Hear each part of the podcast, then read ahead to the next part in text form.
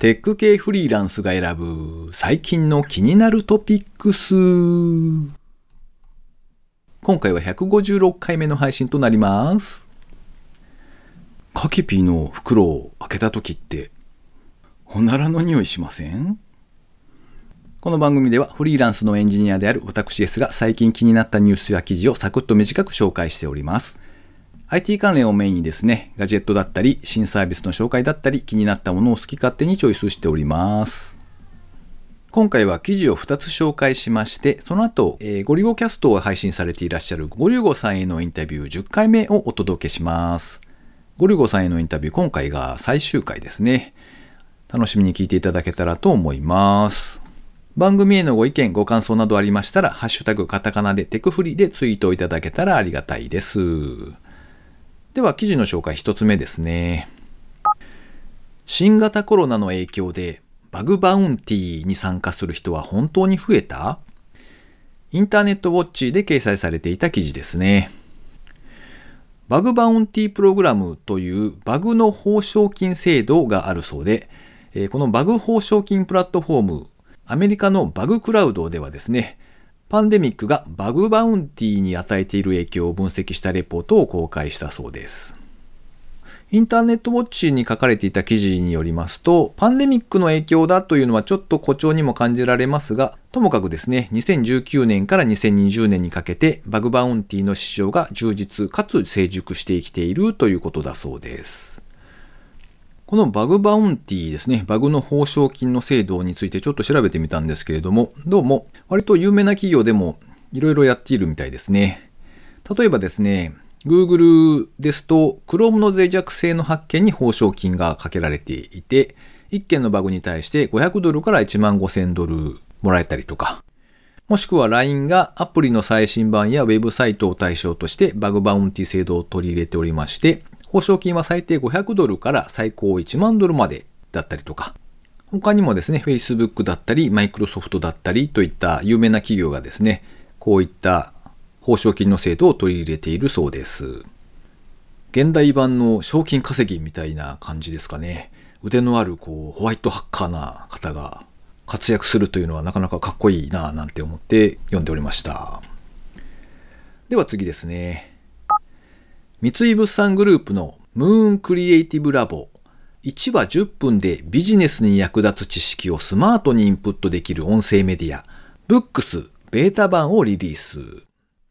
こちらはプレスリリースで配信されていた記事ですね。ムーンクリエイティブラボは2021年2月8日にオリジナルの音声コンテンツを提供するメディア。ブックスベータ版をリリース。ブックスは綴りがですね、ちょっと変わっておりまして、V、V ですね。VOOX。これで Books と読むそうです。この Books というアプリはですね、隙間時間を活用してスマートにインプットしたいと考えるビジネスパーソン向けの音声メディアだそうです。アカデミアからビジネスの最前線まで各界の第一人者であるプロフェッショナルがオリジナル音声コンテンツを提供。1話あたり10分のエピソードを聞くことで気軽に自己研鑽を行うことができるんだそうです。まあ、自分自身がポッドキャストを配信しているということもありまして、音声メディアの記事には割とこう敏感に反応しているんですけれども、このブックスもなかなか面白いなと思って取り上げてみました。まあ、言ってしまえばですね、ポッドキャストでもビジネス系の番組っていうのはあるので、それでいいんじゃないなんてこともちょっと思っちゃったりはしたんですけれども、まあ、とはいえですね、各界のトップランナーがコンテンツをこう作るというか、まあ、話されているそうなので、おそらくはその質で勝負という感じなんでしょうね。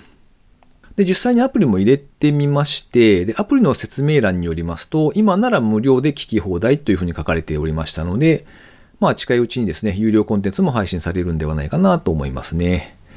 ちょっと前で言えば、中国の方から出てきたヒマラヤとかですね、そういったあたりの音声配信しつつ、なおかつ課金もできますよっていうプラットフォームなのかなという気がします。で、実際に Android 版のアプリを入れてみたんですけれども、普段聞いているポッドキャストと比べてですね、なんかめちゃめちゃ音声の質がいいんですね。聞いていてもすごく聞きやすくてですね、これはなかなか驚きでした。しばらくは多分無料で試せると思いますので、皆さんもですね、一度お聞きになってみてはいかがかと思います。今回紹介する記事は以上となります。続きまして、えーゴリゴキャストを配信されていらっしゃるゴリゴさんへのインタビュー10回目ですね。今回が最終回になります。これまでのあらすじをざくっとお伝えするとですね、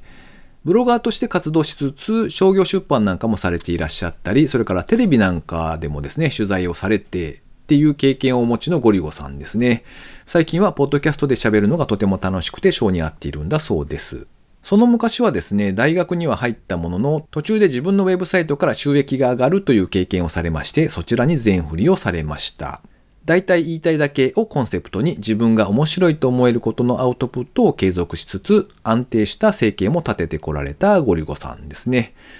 大切なこととして大きく3つのことをおっしゃっていたと思います。一つ目がですね、自分の好きなことをやり続けられるかどうか、しかも時代の流れがやってくるまでそれを続けられるかどうかが大切だとおっしゃっていました。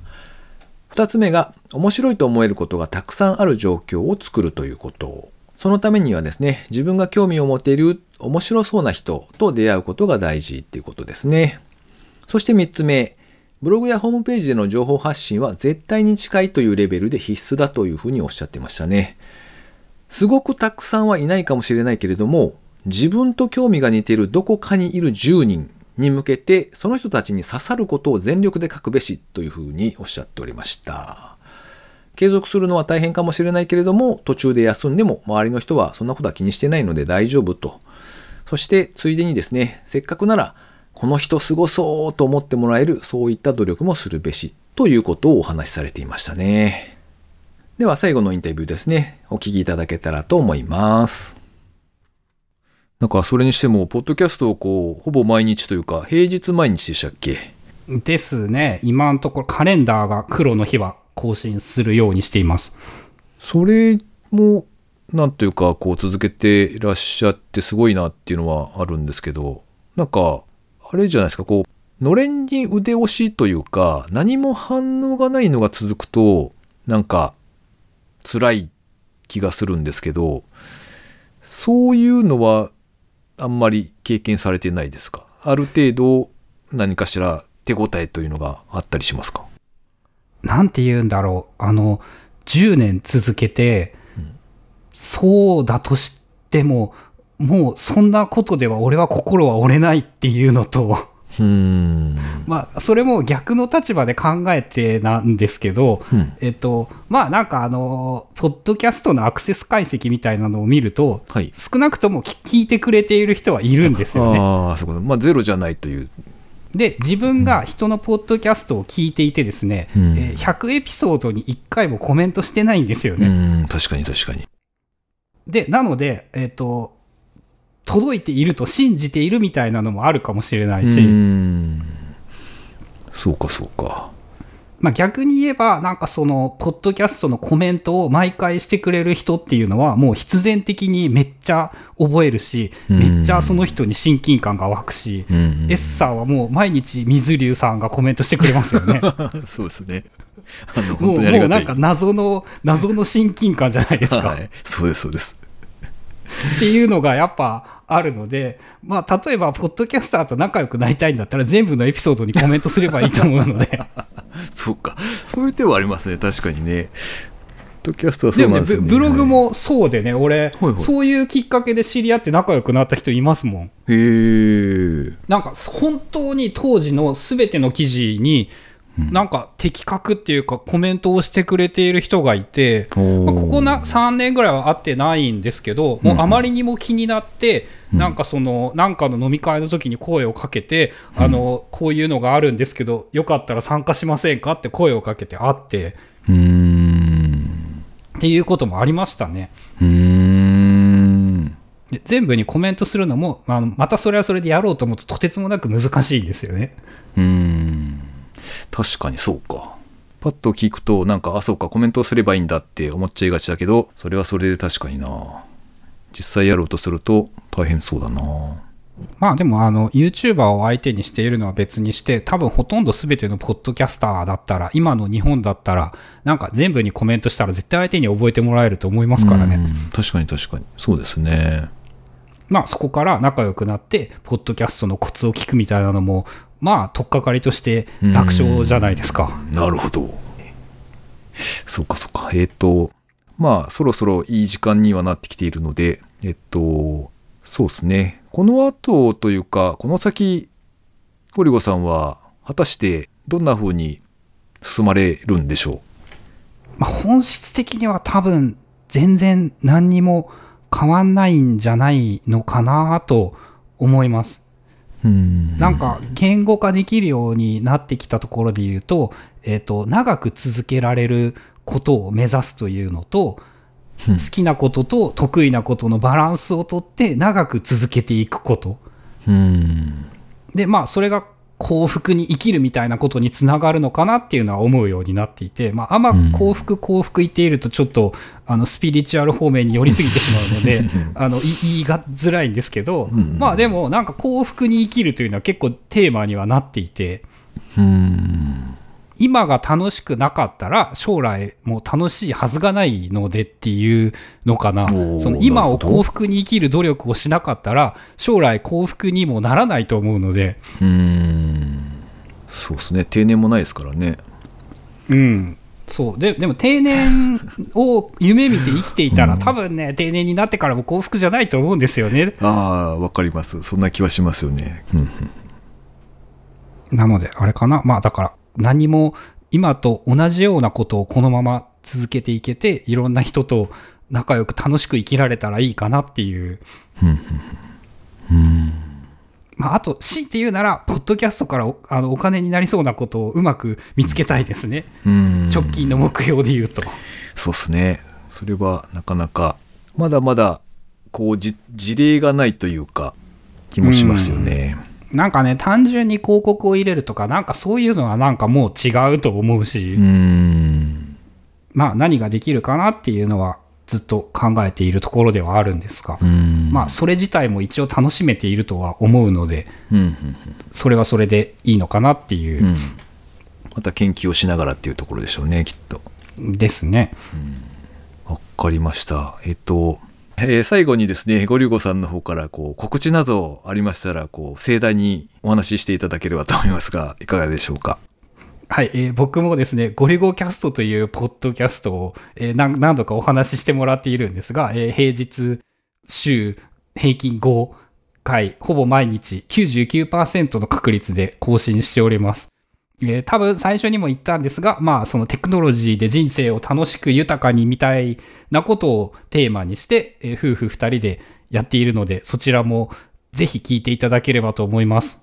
はい、ありがとうございます。あの、僕もほぼ多分全部聞いてると思うんですけど、あの、例えば先ほども出てきたオブシディアンとか、その、いろんな、なんていうんですかね、ツール類だったりとか、ガジェットだったりとか、あの、僕自身も一応エンジニアではあるんですけれども、なんというかその、あ、そんなのあるんだとか、結構こう気づきの多い情報を仕入れる元としてすごい楽しみにしているので、あの、皆さんもぜひよかったら聞いてみてください。ということで、えーえー長い時間ありがとうございました。ゴリュゴさんでした。こちらこそありがとうございました。ありがとうございました。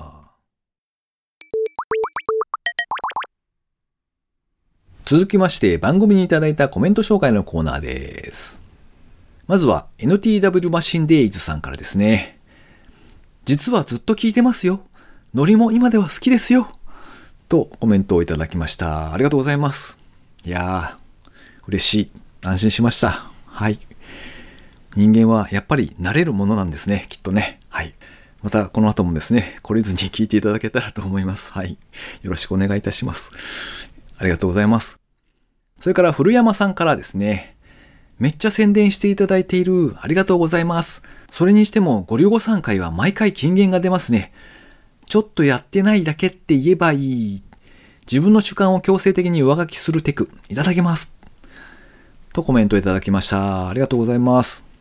あれですね、宣伝というのは、この古山さんが W2OFM というポッドキャストを配信されていらっしゃいまして、まあそちらの紹介をしたということで、前回そちらの紹介をさせていただいたという感じですね。ゴリゴさんの金言は確かにおっしゃる通りだなと思いますね。おそらくなんですけど、いろいろこう外に向かってやってきている方だけにですね、その、意外に周りは何も気にしていないとか、そのあたりのこう、お言葉がですね、うん、やっぱりそうですかみたいな、こう、重みのある感じがあってよかったなと思っております。というわけで、古山さんコメントありがとうございました。W2OFM にゲストで呼んでくれないかなチラチラチラえ続きまして、高見千恵さんからですね。またまたいくつかいただいております。ありがとうございます。155聞いた。確かにポッドキャストのインタビューを受けるのはいいな。気持ちの整理にもなるし、やはり喋りやすい。進行のこととか考えないでいい分気が楽ですし、とはいえなかなかインタビューをする機会は多くても、受ける機会はないのだな誰かゲストに呼んで。続いて同じく高道さんからですね。アップルは、昔少し iPad を使ってた身からすると、細部がかなり雑になってきたような。分かってる人なら使えるけど、とっさに使うとやりづらい。ただ最近は iOS にしかないアプリも多いし、ランチパッドなんか iOS 版は音楽センスない人にも楽しめるので、アプリプレイヤーとしての iOS はあって損はないかなと。さらに続きまして、交換ゲスト出演おめでとうございます。S さんペチパーだったのか。最近 PHP は JavaScript を動かすためにしか使ってない、かっこインラインサーバーを使う、かっこ閉じ。とコメントをいただきました。ありがとうございます。いやー、高道千恵さんがおっしゃっていた、ポッドキャストのインタビューを受けるお話はもうよくわかりますよ。ええインタビューをする側はですね、あの、音がどうかとかですね、あの、内容どうしようとか、こう、いい感じで聞き出したいとかっていう、こう、いろいろ考えることがあるんですよね。だから、お相手がこう、喋っている間も、こう、並列でですね、こう、頭の隅で次何を聞こうかとか、どう構成を組み立てるかとかをこう考えながらなので、結構難しいというか、せっかくいいことを言っているのに、なんか後から聞いてみたら、お前ここでなんでちゃんとそこに突っ込まないんだみたいな、そういうのが結構多発していたりとかですね、ふぬぬみたいなのがあるんですよね。で、その反面ですね、自分がインタビューイーの側に、聞いてもらえる側に立った場合はですね、そのあたりに何にも考えずに喋れるので、もう、本当気が楽なんですよね。で、しかも言いたいことを言えるというか、その、言ったった感というか、なんかこう、喋れたわーって、っていう、こう、楽しい思いだけが残る。で、しかもさらに、その後ですよ。編集しなくてもいいという、もう幸せ。そこがですね、大きなところですよね。いやーわかるわ。というわけで、インタビューをこうするよりはですね、こうされる側になりたいみたいなのはやっぱありますよね。はい。というわけで、高見恵さん、またまたたくさんコメントありがとうございました。えー、最後にですね、近況なんぞをブツブツお話ししておりますけれども、えー、ここ最近はですね、この今インタビュー、今回最後でしたけれども、ゴリゴさんの影響ですね。完全にゴリゴさんの影響ですね、これは。えー、PKM というんでしょうか。パーソナルナレッジマネジメントというやつにですね、取り組んでいるところですね。とはいえですね、なんとなくオブシディアンというツールを使っているだけっていう感じです。まあ、要するにですね、自分の学んだことをきちんとまとめておいたりとか、そういったことをこう丁寧にやった方がいいかななんてことを思って、でまあ、そんなことをですね、ちょこちょこやっているっていうぐらいですね。ちなみにですね、個人的にはその最近オブシディアンを使い始めまして、このアプリはですね、あれですよ。シュッといい感じに進化したプキウィキみたいな、そんなイメージですね。共同編集というのはしないんですけれども、なんというかドキュメント同士がですね、リンクで繋がっていく。で、まあ自分の知識のそのネットワークみたいなものができていくっていう感じが、昔使っていたプキウィキというオープンソースのウィキですね。人によっては、あの、それをそのままホームページとして使っている方もいらっしゃいましたし、ワードプレスが流行る前の CMS みたいな感じだったような気がします。割と自分でもですね、あれを楽しく使っていたんですが、その時の記憶がちょっと蘇る感じがしますね。で、一応ですね、記録するということに関しましては、自分も昔から Excel で一行日記みたいなものをつけているんですよ。で、調べてみたところ、どうやら14年目ぐらいに突入しておりまして、まあまあ長い期間取り組んでいるもんだなと思ってちょっとびっくりしましたけれども、ついでにですね、何時から何時まで何をどこでやっていたかみたいな、そのあたりのこう、大雑把なですね、ライフログを取っておりまして、そちらもですね、同じく Excel でずっと記録している感じですね。で、こちらもやはり同じぐらい時間が経っていたので、まあ、ライフログという意味では、こう、記録だけはしてきたかもなっていうところですね。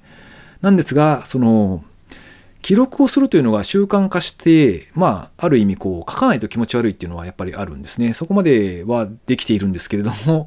だがしかし、こう自分のですね、知識体系みたいなものとして、こう、活かされているかどうかっていうと、全くそんな気がしないんですよ。なんちゅうか、たまたまなんかこう、1年前にちょうどこの時期、なんかこんなイベントあったなとか、たまたま見て思い出すとかですね、その程度で、これやってる意味あんのかなみたいなことをちょっとたまに思ったりもするぐらいなんですよね。で、まあ、いわゆるそのナレッジみたいなことにはなっていない気が強くしておりまして、まあ、そんなところへですね、今回のこのゴリゴさんへのお話の PKM という考えというか、そのあたりがなかなか面白そうだなと感じまして、思いっきり影響を受けているっていうところですね。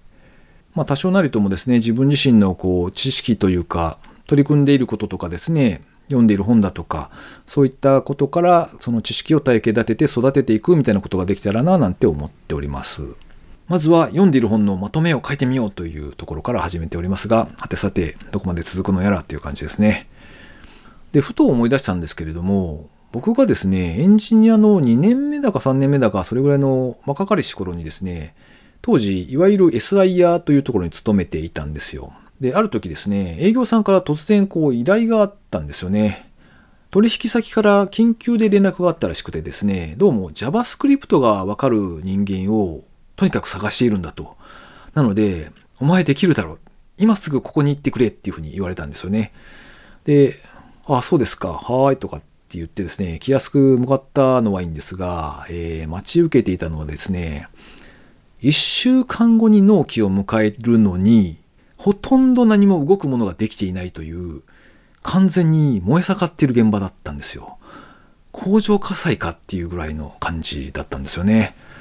で、当時の IT 業界というのはですね、今のようにこう、全然キラキラした感じはありませんでしたよ。ええわかる人は分かってくれると思うんですが、え 3K とか 4K とか言われていた時代ですよね。本当に帰れない K っていうのがこう強く思い出される時ですね。で、結局ですね、言ったらそのままですね、こう、お前らもう帰るなよっていう号令が出まして、で、36時間ぐらいずっとぶっ通しで働いたっていう記憶がありますね。で、その時にですね、あの、自分と同じようにこう、いろんな会社から人材がかき集められているわけですよ。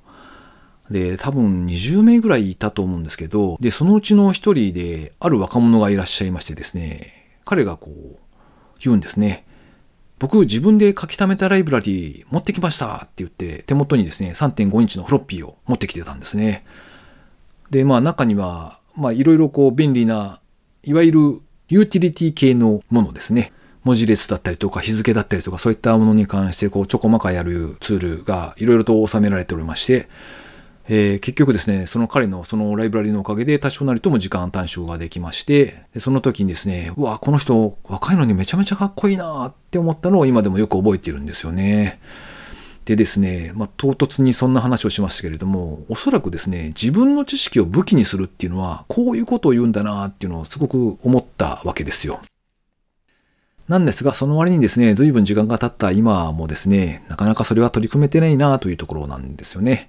なので、えー、自分が今学んでいることだったりとか、それから実装しているコードとかですね、そういったものをきちんと、なんというか、うん、後々の自分が褒めてくれるような、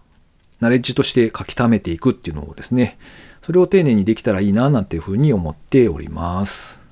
ゴリゴさんのゴリゴキャストではですね、この辺りの話を結構詳しくされておりまして、特にライフハック的な分野がお好きな方にはですね、めちゃめちゃ刺さると思うので、えー、ぜひ聞いてみていただけたらと思います。あとは、奥さんの春菜さんと一緒にご夫婦で話されているんですが、割となんというか、ゴリゴさん強いなと思いながら聞いておりますね。これ自分とこの夫婦でやったらですね、僕がいつもすいません、すいませんって言って言ってそうなので、いやー、夫婦って色々ですねって思いながら聞いております。この番組へのご意見ご感想など絶賛募集中です。ツイッターにてハッシュタグカタカナでテクフリーをつけてつぶやいていただくか、ショーノートのリンクからですね、投稿フォームにてメッセージをお送りいただけたらありがたいです。スマホ用にポッドキャスト専用の無料アプリがありますので、そちらで登録とか購読とかをしておいていただきますと、毎回自動的に配信されるようになって便利です。Spotify、Amazon Music でお聴きの方はですね、ぜひフォローボタンをポチッとしておいてやってください。いやー、娘がですね、島根の大学を受けると言っておりまして、なんか普通に行くと8時間とか9時間かかるんですけど、どうやって行こうってちょっと悩んでおります。なんか最近はですね、親もこう付き添って受験行くのが普通みたいですよ。本当？ということで今週も最後までお聴きいただきありがとうございました。それではまた。